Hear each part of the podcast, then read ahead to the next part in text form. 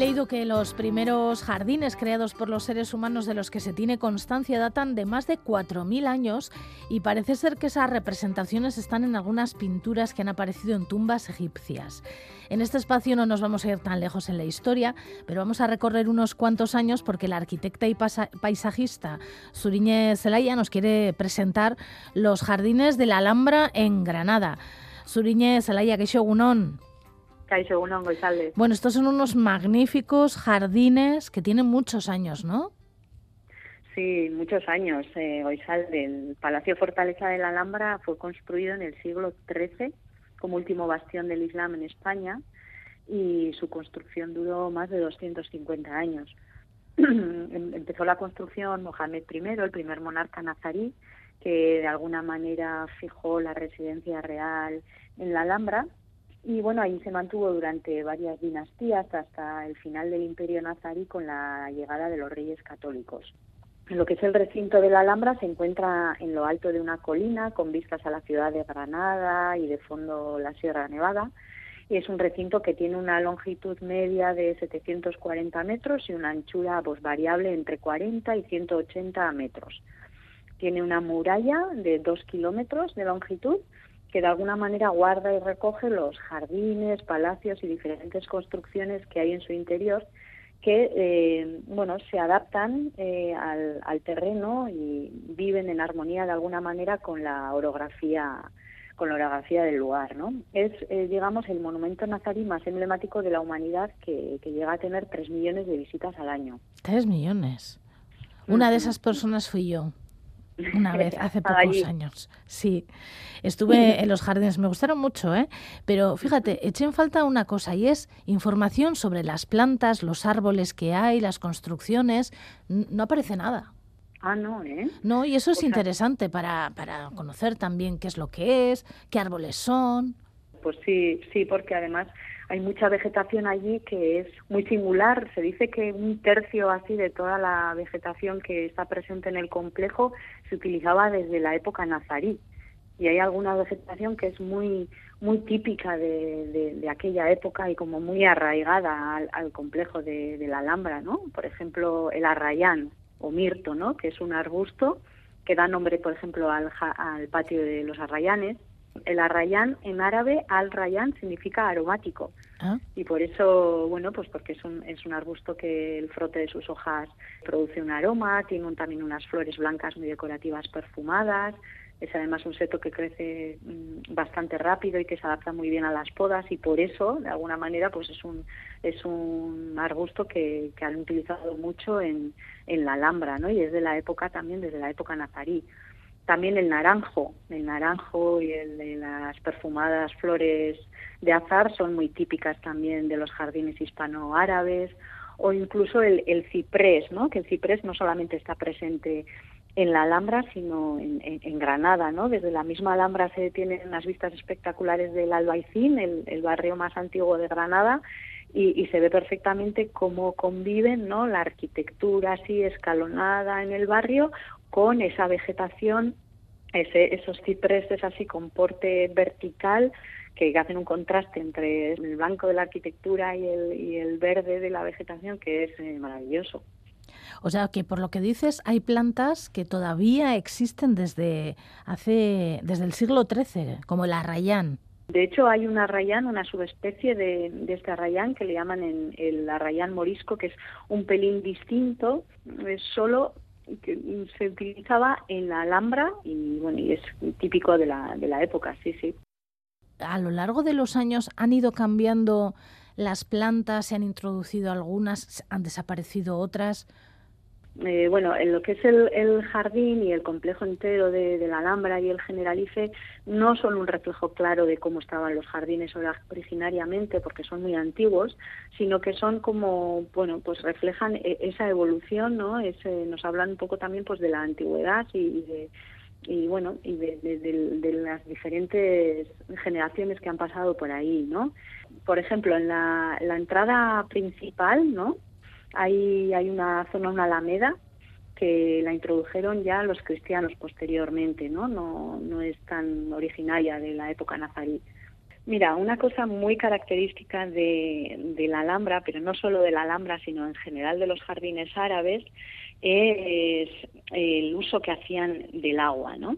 En, donde se extienden todos los jardines árabes, normalmente los paisajes suelen ser áridos y secos, ¿no?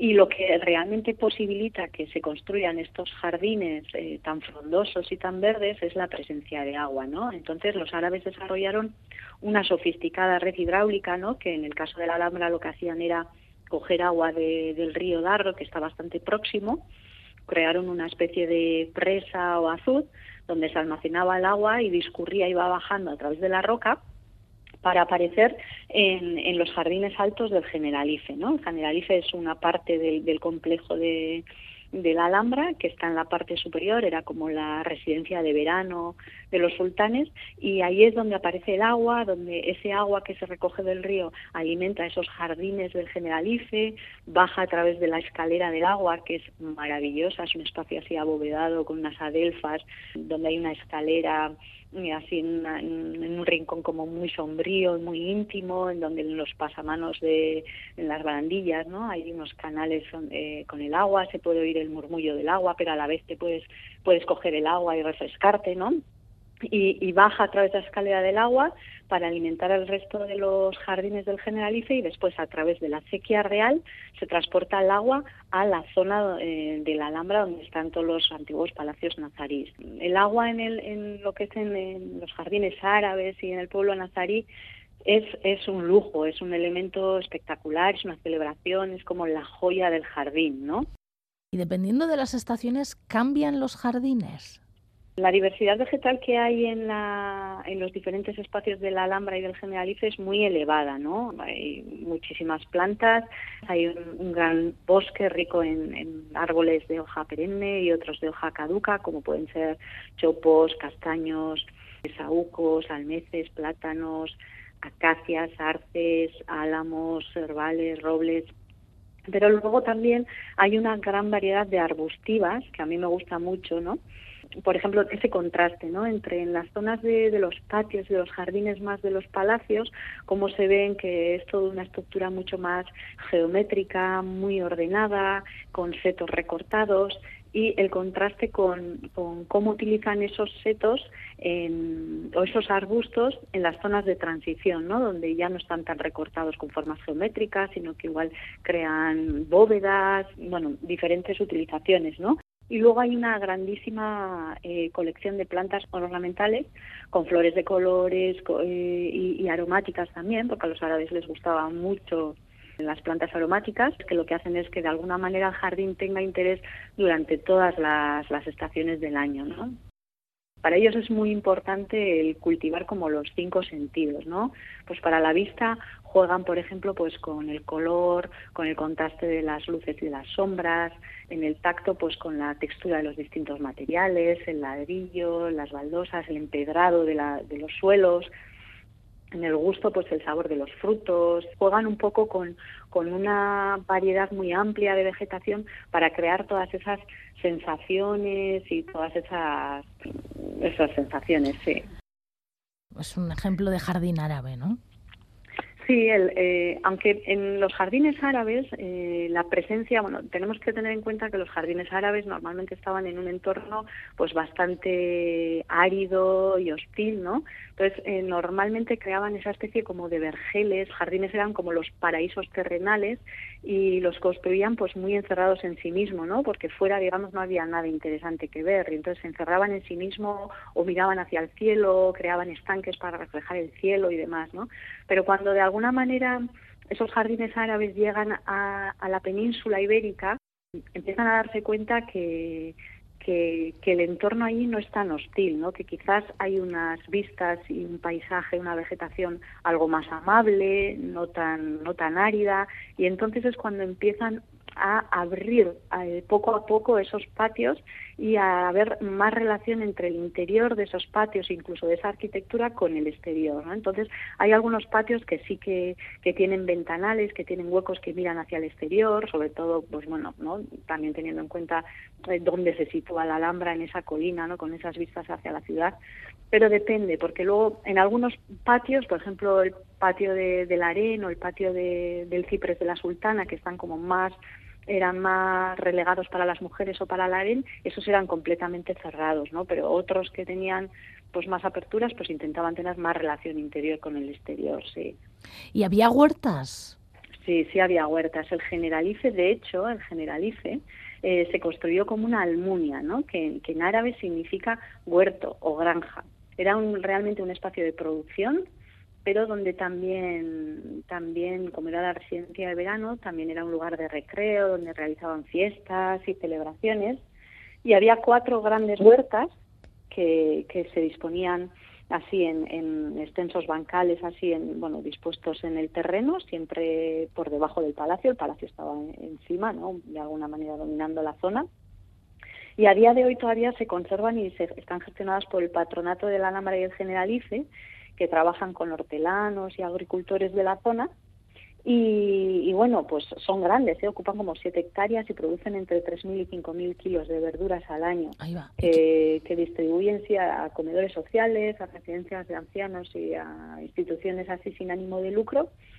Y bueno, lo que intentan de alguna manera es utilizar las mismas técnicas de laboreo que utilizaban eh, antiguamente los nazaríes, por regando a mano, construyendo muros en seco, quieren de alguna manera eso, poner en valor esas huertas, esas formas de cultivo tradicional, pues eh, introduciendo cultivos de la época como el azafrán o la vid, o, poniendo en valor pues usos tradicionales, pues como la utilización de las esencias, la cestería y demás. Pues muy interesante lo que hacían y lo que hacen en los jardines de la Alhambra. Mira, yo también riego a mano, solo me falta un jardín grande. Igual la mitad de la Alhambra ya me conformaba, ¿eh? Ya te valdría, ¿no? Con la mitad. Me daría bastante trabajo tal Sí. sí, eso es verdad, eso es verdad. Igual un poco menos que la mitad. Pero bueno, Igual con un patio, ¿no? Eso, un patio. El riego a mano ya lo tengo. Sí. Suriñe Zelaya es paisajista y es arquitecta y suele estar en Hágase la Luz a estas horas de la mañana contándonos jardines. Y hoy hemos conocido pues uno de los jardines más conocidos del mundo probablemente, ¿no? Los jardines de la Alhambra. Sí, seguro. Yo tengo que decirte, Goizalde, cuando estudiaba paisajismo y descubrí estos jardines árabes eh, y, vi cómo, cómo eran capaces de, crear todas estas sensaciones eh, a través de los jardines, fue cuando, cuando descubrí lo apasionante de esta disciplina. Sí, es que es verdad que a lo largo de estas semanas que estamos hablando sobre diferentes jardines, es increíble cómo hay tantas formas de construir un jardín, ¿verdad? Hmm, muy distinta, ¿verdad? Sí, que tienen mucho que ver con, con la evolución de, de, nuestra historia, ¿no? Entonces, en diferentes lugares han sido de diferentes maneras, claro. Claro, a veces más prácticos, otras veces, otras veces menos prácticos, más florales. Hmm, eh, sí. O como a, veces eh, los jardines eran, sobre todo antiguamente, más privados, después cómo empezaron a, desarrollarse ya en los espacios públicos, eso también es eh, importante. Hmm. Bueno, que también me conformaría con un jardín público, ¿eh? Elorgaría mi parte correspondiente. Sí, hay países donde, por ejemplo, en Alemania puedes, no sé si es alquilado, no sé cómo, no sé cómo se gestiona exactamente, pero puedes eh, responsabilizarte de cuidar un alcorque de, tu barrio, por ejemplo. Ah. Entonces tú allí plantas lo que quieras y tú lo cuidas, y, sí. Mira, pues es interesante. Alemania nos pilla un poco lejos, pero bueno, tú conoces bien Alemania que alguna vez ya hemos hablado de algunos jardines alemanes, hablaremos otra vez también de jardines alemanes. Suriñe, es que ricas benetan. Vale, Urrengorarte. Vale, vaya,